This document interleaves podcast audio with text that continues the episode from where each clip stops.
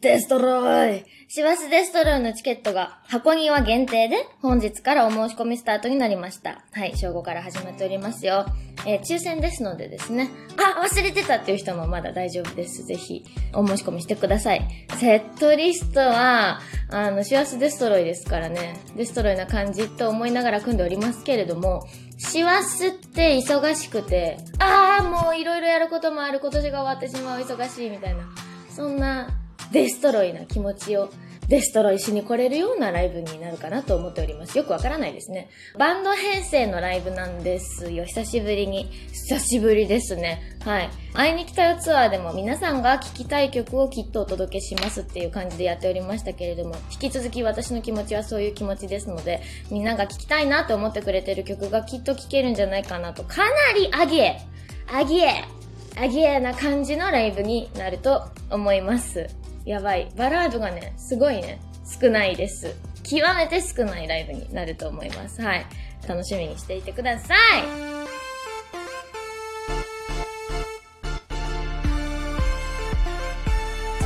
上田まりえの朝まで生返事。先日久留米に行く機会があり、大砲ラーメンを山ほど買い込んで帰ってきた上田さん。はい、そうです。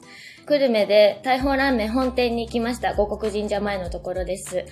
本店さんでクイックリーっていう名前の持ち帰りを買うのは初めてだったんですけれども、駅前にあるような箱入りのやつじゃないんですよ。スープがペットボトルに入っているものなんです。それを、え8セットくださいと言いました。帰り際に。そしたら、8セットですか？って言われて。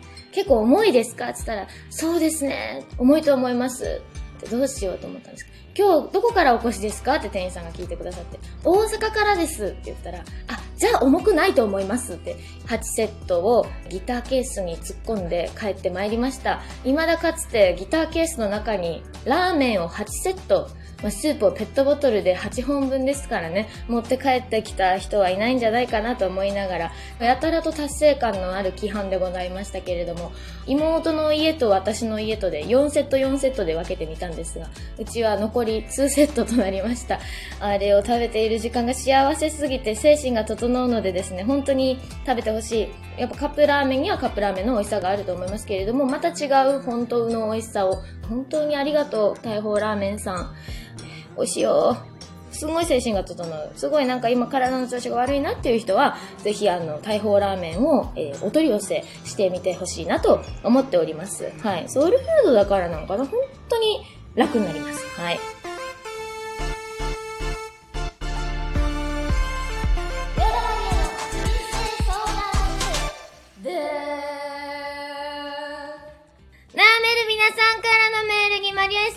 がお答えするコーナーがやってまいりました。今夜の悩めるリスナーさんは、ラジオネーム、ケンちゃん。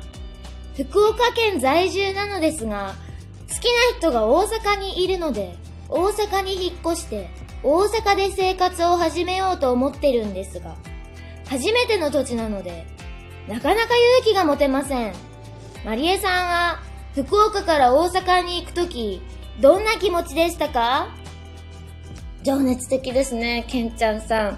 好きな人が大阪にいるからって、大阪に出てこようとしている。なんて情熱的な方なんでしょう。いいなぁ恋だね大阪いいとこですよ住みやすいですよ福岡どの辺にお住まいかちょっとわからないし、年齢の感じがわからないですけれども、福岡だったら絶対に車が必須だよねっていう移動感覚だったりするところがですよ。大阪に来てこれは車がいらん都会だからこれは車の免許取らんでいいと、私は18、20歳の頃にすごく思ったりしましたね。うん、大人はみんな免許を持っていて当然だと思っていました。福岡に住んでいる時は。でもそんなことがないね。都会だな。大阪って。本当に一つ一つの場所が近いんですよ。パッと行ける。パッと。思っているのの3分の1ぐらいの尺で着くんですよ。びっくりしますよ。だから、だから大阪の人はちょっとせっかちな人が多いって言うのかなって思うぐらい近くて住みやすいです。あと同じ西なんで、福岡と大阪の文化はそんなに遠くないですね。うん、食べ物とかも、おうどんも美味しいですし、人も温かいですし、本当にね、住みやすい街だなと思います。ちょっと行けば都会があるってとこ、本当にいいとこだなと思いますね。はい。で、京都や神戸も近いので、簡単に足が伸ばせるところもまた素敵なところだなと思います。はい。あとはまあ、行ってほしいのは万博記念公園ですけれども、太陽の塔は本当に大阪にある素晴らしいものなので、これはもう財産ですね、大阪の。ぜひ行ってほしいなと思いますけれども、全然余裕なんじゃないですか。だって福岡から大阪2時間半ですよ。新幹線乗っちゃえばすぐ着く。朝行って夜帰ってくることが可能ですよ。まあ、疲れますけれどね。だから大砲ラーメンを持って大阪に行くことも全然できるんですよ。手で運べる距離なんですよ。冷凍のものを。2時間半ですよ。家、家って思っても3時間ちょいで着きますね。ドアトゥドアで。だから全然そんな、大丈夫。ちょっと行ってこっかなぐらいの気持ちで大阪に引っ越してみるのはありかと思います。まあお仕事の関係とかいろいろあると思いますけれども、まあ人生経験ということで、まあ4ヶ月ぐらい住むつもりぐらいの気持ちで大阪に出てくるのもありなんじゃないでしょうかどうですか？私が大阪に行くときどんな気持ちでしたかって聞いてもらっておりましたね。うん。怖いなって気持ちもあったけど、やっぱ東京よりマシだなって思っておりました。その全然やっぱ2時間半で着くところが。福岡、東京だったら5時間かかるもんな、新幹線で。で、飛行機乗らなきゃいけないもんなっていうところですごいやっぱハードルが高かったですけれども。あと人も関東弁ですごい怖いイメージがあったんで、それはないです。皆さん関西弁ですから。ただね、気をつけてほしいのは、福岡人ってすごく鉛が移りやすいんですよ。私もあの、ほとんど大阪弁ですねって言われますけれども、本当にそうで、あの、秒です。秒で大阪弁喋るようになります。しかもエセです。だいたい2ヶ月ぐらいの頃にはもうなんか、そんなんあかんでとか言ってますけれども、全然ね、板についていないかっこ悪い大阪弁になってしまいます。それはもう本当に、あの、しょうがない。心して。で、なるべく福岡の心を忘れないようにね、生活してほしいなって、今となっては私は思います。けんちゃんさん。はい、頑張ってください。きっと楽しい大阪デイズが過ごせるんじゃないですか ?USJ に行きまくってください。はい、以上です。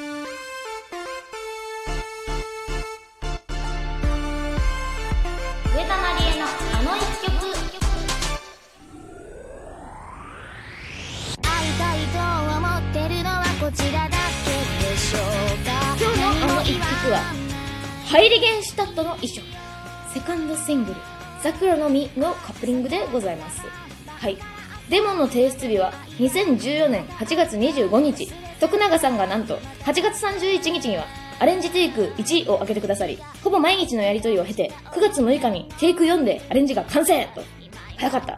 25日にできて31日にはもうほとんどえっ、と、1個目のアレンジができていたということですよね。早い。はい。えーハイリゲンシュタットの衣装。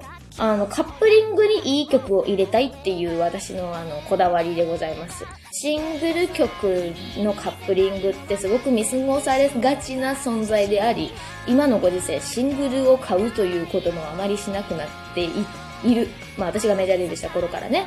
だから、そんなシングルを買ってくれたみんなに、私の一番心に近くて、いいなって自分で思える曲をしっかり入れたいなっていう気持ちが強いです。もうずっとメジャーになってから。で、ザクロの実っていう曲があって、ハイリゲンシュタットの遺書っていうのがあって、なんかこう恋愛の中で、ちょっとこう、遠い存在というか、なんだろう、離れてしまいそうな存在に対して歌っているっていうテーマが、このシングル全体に漂っているテーマでございます。はい。かなり切ないセカンドシングルになっておりますね。はい。で、ハイリゲンシュタットの遺書はライブでやるとまたいいんですけれども、あの、結構アコギバージョン、ピアノバージョンといろんな編成でその場その場で形を変えていくような、そんな存在感が個人的にはとても気に入っている一曲です。で、徳永さんというアレンジャーさんはですね、あの、ベーシストの方なんですけどね、ドアのね、たくさんの曲を作曲されてきて、アレンジもたくさんされていて、とっても器用な方だなと思っています。で、混ぜるな危険っていう曲とかは、徳永さんの作曲になっているんですけれども、私、誕生日が同じで、すごく感性で音楽を作っていらっしゃるっていうところが、私のイメージです。なので、ハイリゲンシュタトの衣装とかもそうですけれども、あの、わかんないのは嫌だとかもそうなんですけど、アレンジを進めていく上で、えーっと、抽象的な言葉とかもお投げして私が、そしたらそれに答えていただくような形で、なるほどね、みたいな感じで、ピーンって投げてくださるんですけれども、すごく、頑張って解釈してくださっているんだなということをいつも思ったりします。ハイリゲンシュタットの衣装のああのアレンジも楽しいよね。はい。あの、なんて言ったんかな特にあんましあの何を言ったかは覚えてないんですけど。あの、かなり BPM も速い曲で、ライブでも楽しい一曲ですので、あーライブでやりたいね。ちょっと私の反応がすごく弱いですね、今ね。ライブやりたいねっていう反応が弱いので、いろいろお察しいただけたら嬉しいなと思いますけれども、ハイリゲンシュタツの衣装という曲、すごく私も好きな曲でございます。はい。今ね、サブスクでいろいろ聴けますから、シングル買わないと聴けないっていう曲もなんかまあ、かなり垣根がなくなってきているので、シングルクリックして、カップリングの曲もいちいちチェックしてもらえたら私はとても嬉しいなと思います。はいえー、すごい書いてた。すごいこんな書いてました？ハイリゲンシュタットの衣装のアレンジについてっていうメールが出てきました。えー、シングルのカップリング曲です。3曲のバランス見たとき、しっかり重量感あるものにしたいと思ってます。よくわからんな。えー、ギターロックになると思うんですが、耳障り的にはピコピコシュワシュワしててプログラミングっぽい。後味として生っぽくない感じまでいってて大丈夫です。え、そうなんや。ドラムもスネアのサスティンとかバシッと切ってしまうようなパシッとした雰囲気の方が個人的にはイメージと近いかなと思ってます。細かい刻みが多いめなイメージです。だって。まだまだあるんですよ。